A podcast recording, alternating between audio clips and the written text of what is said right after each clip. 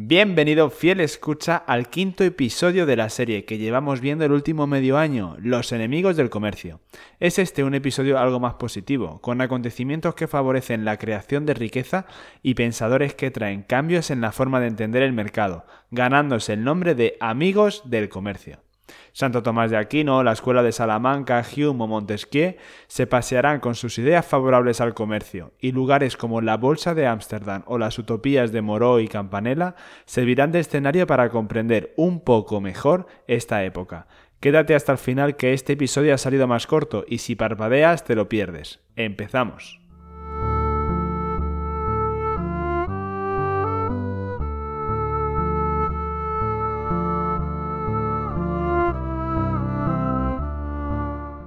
Capítulo tras capítulo llegamos nada menos que al Renacimiento, y en esta época también existen lecciones estoicas. Ni revoluciones ni pestes impiden que el hombre madure y acepte que en la vida hay situaciones injustas que no buscamos, pero que nos sucederán. Sin embargo, con nuestro empeño y trabajo podemos sacar algo de provecho hasta que llegue el día del juicio, en lugar de estar esperándolo con los brazos cruzados. Surge así una mentalidad proactiva, que cree que con el trabajo de sus manos se puede mejorar este valle de lágrimas. Recordemos de dónde venimos. El equilibrio medieval era un reino de desconfianza en el que un señor se contenía de pedir más tributos a sus siervos simplemente porque éstos podrían irse con otro señor, pero eso no les impedía tenerles al límite de lo aceptable. Con el desarrollo económico y el crecimiento de la confianza en los demás, porque ahora dependemos de otros para que nuestro negocio salga bien y además ganamos los dos, los lazos personales de subordinación pasan a ser prescindibles. El cambio supone que se aglutinen en el mismo estrato señores venidos a menos, siervos venidos a más, y maestros artesanales y mercaderes, que comienzan a relacionar la capacidad adquisitiva con la productiva, pasando el rendimiento al primer plano y abriendo asimismo los cauces para las iniciativas y el riesgo. No te mentía cuando te decía que este episodio es algo más positivo. Producto de este cambiar de los tiempos es la deriva algo más amiga del comercio en el pensamiento eclesiástico, por ejemplo con Santo Tomás de Aquino, que admite la licitud del lucro en los negocios, aunque sigue bastante lejos de lo ideal al buscar la autosuficiencia local como meta. En la escolástica vemos cómo se empieza a aceptar esto del comercio, y sobre todo con la escuela de Salamanca, con Martín Azpilicueta a la cabeza, que consideran lícito comprar barato en un sitio para vender caro en otro, y además el cobro de los intereses, hecho que influirá enormemente en su época. El cambio geopolítico que propició esta evolución lo encontramos en la conquista turca de Bizancio, que obliga a trasladar el centro de la actividad mercantil de nuevo hacia el norte y oeste de Europa. Podría España haberse convertido en la solución perfecta, pero la liquidez que proviene del nuevo mundo no se absorbe como debería, debido a la inexistencia de un tejido económico. El efecto de esta ingente liquidez sin salida industrial es una vertiginosa inflación, amén de una lucha suicida contra el protestantismo, que dilapida cualquier posible rastro de riqueza. No nos detendremos aquí en el protestantismo, del que ya hablamos con algo más de profundidad en el episodio sobre la hispanofobia, pero sí daremos un par de detalles que vienen aquí a cuento. Tanto Lutero como Calvino profesan un socialismo anticomunista y, allí donde lo ves, una de las novedades en la doctrina que más influenciará en el comercio es el de la predestinación. Calvino infiere que en el momento del nacimiento cada ser humano tiene un destino ya decidido por Dios. ¿Cómo podemos saber si estaremos entre los condenados o entre los bendecidos? La respuesta es sencilla, quizás hasta demasiado, mediante la competencia en el trabajo. Si se nos da bien nuestra vida profesional, eso quiere decir que somos de los elegidos, y por lo tanto la predestinación casa con el destino del empresario audaz el mensaje de Dios proveerá queda restringido a la vida eterna, mientras que tener lo que se necesita para la vida mortal depende del previsor. Por lo tanto, será a través del trabajo como estaremos cumpliendo el destino de Dios. Nada mal, ¿verdad? Yo soy más de trabajar para vivir en lugar de vivir para trabajar, pero oye, cada uno es libre de elegir. Aparte de este mensaje, también tenemos el cambio de mentalidad que no acepta el ser pobre por serlo. La mentalidad cebionista lo favorecía, pero la actual del protestante equipara el pobrismo con la enfermedad, y uno puede tener momentos de enfermedad, pero querer estarlo por el resto de la vida es algo voluntario, y por lo tanto, como dice Oscar Vara, a generar PIB. Pero todos estos cambios positivos en la concepción del comercio tenían lugar en un entorno en el que seguía predominando su oposición. Repasemos ahora las utopías que se cocerán a partir del siglo XVI que nos dará una idea de cómo era la mentalidad de esa época, y así entenderás a lo que me refiero.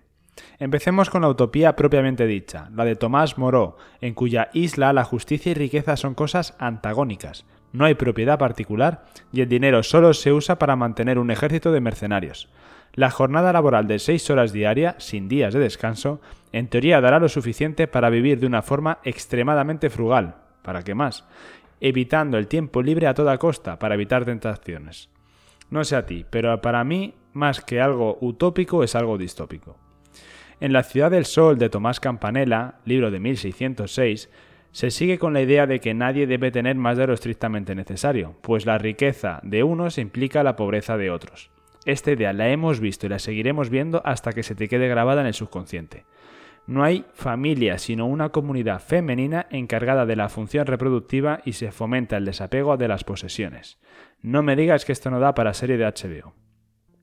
Al comparar ambas propuestas, se puede observar que su punto de partida y llegada es el régimen monástico en el que se formaron sus autores, pero no pasaron de ser experimentos intelectuales.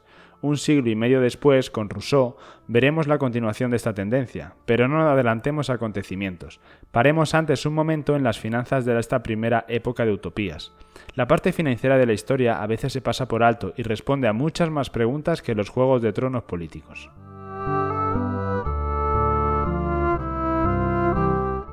Como si de evoluciones de un juego de mesa se tratara, igual que hablamos del mercader y del notario, nos toca hacer la hora del industrial, que busca constantemente encontrar nuevos modos de elaborar lo antiguo que permita aumentar sus beneficios, aunque sea al final un beneficio para toda la sociedad. Esto es sumamente importante. Ya dijimos en el libro de Taleb que hay que alinear incentivos, y el ser humano busca su propio beneficio. Un sistema que se aproveche de este egoísmo y acabe beneficiando a todos es el ideal. Y hablando de ideales, dejemos de pensar en el ser humano como un ser de luz. Hay de todo en la viña del Señor, por eso es mejor que el sistema les tenga en cuenta y se beneficie de todos, que no construir castillos de naipes sobre conceptos equivocados, como pensar que el ser humano, todos ellos sin excepción, es bueno por naturaleza. Algo que a los industriales ayudará enormemente será la creación de la corporación mercantil. Hasta principios del siglo XVII, los miembros de cualquier compañía no solo pueden perder el negocio en el que se embarcaran, sino que respondían con todo su patrimonio. Eso sí era asumir riesgos. Gracias a la Common Law inglesa se permite crear la Compañía de las Indias Orientales, convirtiéndose en el primer negocio donde los socios solo pueden perder el capital aportado.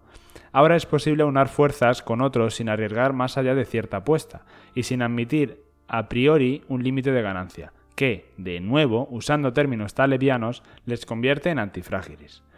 Pero este no es el único avance de esta época. Se produce también una multiplicación del efectivo gracias a la creación de las letras de cambio y los bancos de inversión, que permiten que el dinero bancario se desplace de modo más rápido y seguro, acelerando los negocios y reduciendo el tipo de interés.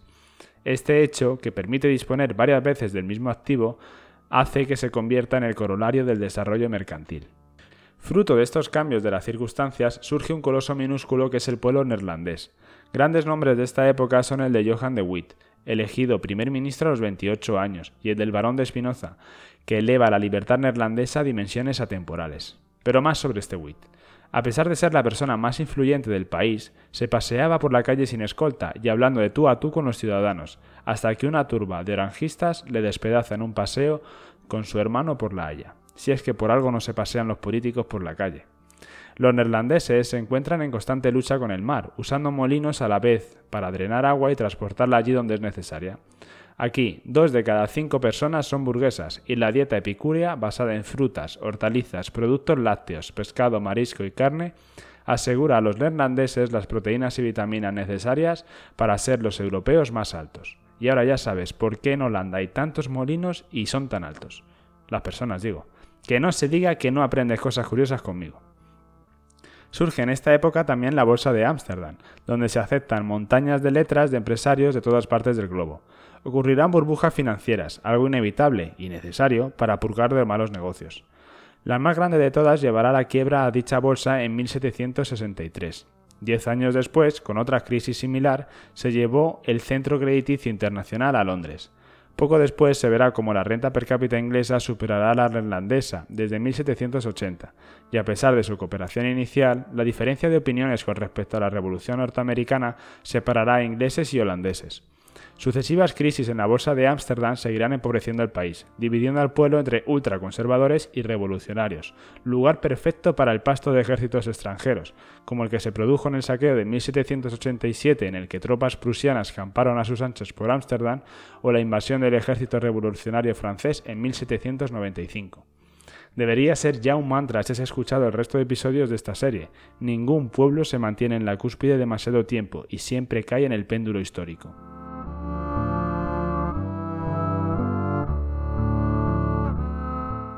Pero de todo árbol caído se puede sacar leña.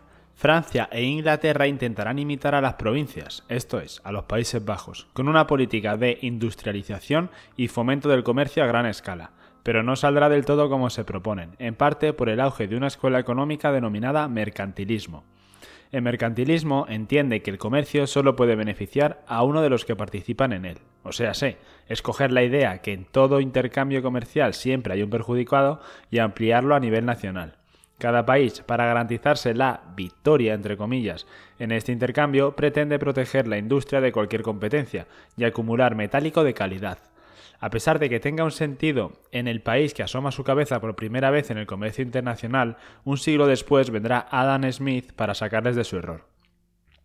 Y es que el mercado es una realidad muy compleja y cada economía es un conjunto lo bastante tenso como para que cualquier acción en algún sector induzca movimientos compensatorios en el resto. Y será el dinero el encargado de comunicar todos estos movimientos, con el precio como boya. Autores como Hume entenderán esta complejidad y Escotado le dará el tic de amigo del comercio.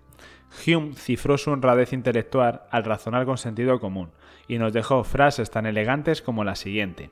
El dinero no es ninguna de las ruedas del comercio, sino el aceite que suaviza su movimiento. Por eso, la afluencia masiva de oro y plata en países sin tejido industrial ni hábitos inversores dispararán una inflación que acaba por desplomarlos, como ocurrió con Portugal o España. Hume también demuestra que el aumento de la riqueza y el comercio de una nación no solo no perjudica a sus vecinos, sino que les favorece, chocando frontalmente con el juego de suma cero que lleva persiguiéndonos milenios, con la idea de que mi enriquecimiento es a costa del empobrecimiento ajeno. Otro amigo del comercio, etiqueta dada por el autor, no por este humilde servidor, es Charles Descondat, barón de Montesquieu, cuyas ideas sirvieron de inspiración para padres de la Constitución norteamericana pero ya profundizaremos sobre esto en el siguiente episodio. Por ahora termina el que yo creo que será el capítulo más corto de la serie y nos acercamos irremediablemente al final. Nos quedan los dos últimos capítulos, por el que en abril concluiremos con este primer volumen. Como digo siempre, suscríbete al canal si aún no lo estás, dale al like si te ha gustado y déjame un comentario para saber qué opinas. Desde aquí sigo trabajando por transmitir las ideas de este coloso. Nos escuchamos en el siguiente episodio y mientras tanto, sé bueno, feliz y un saludo estoico.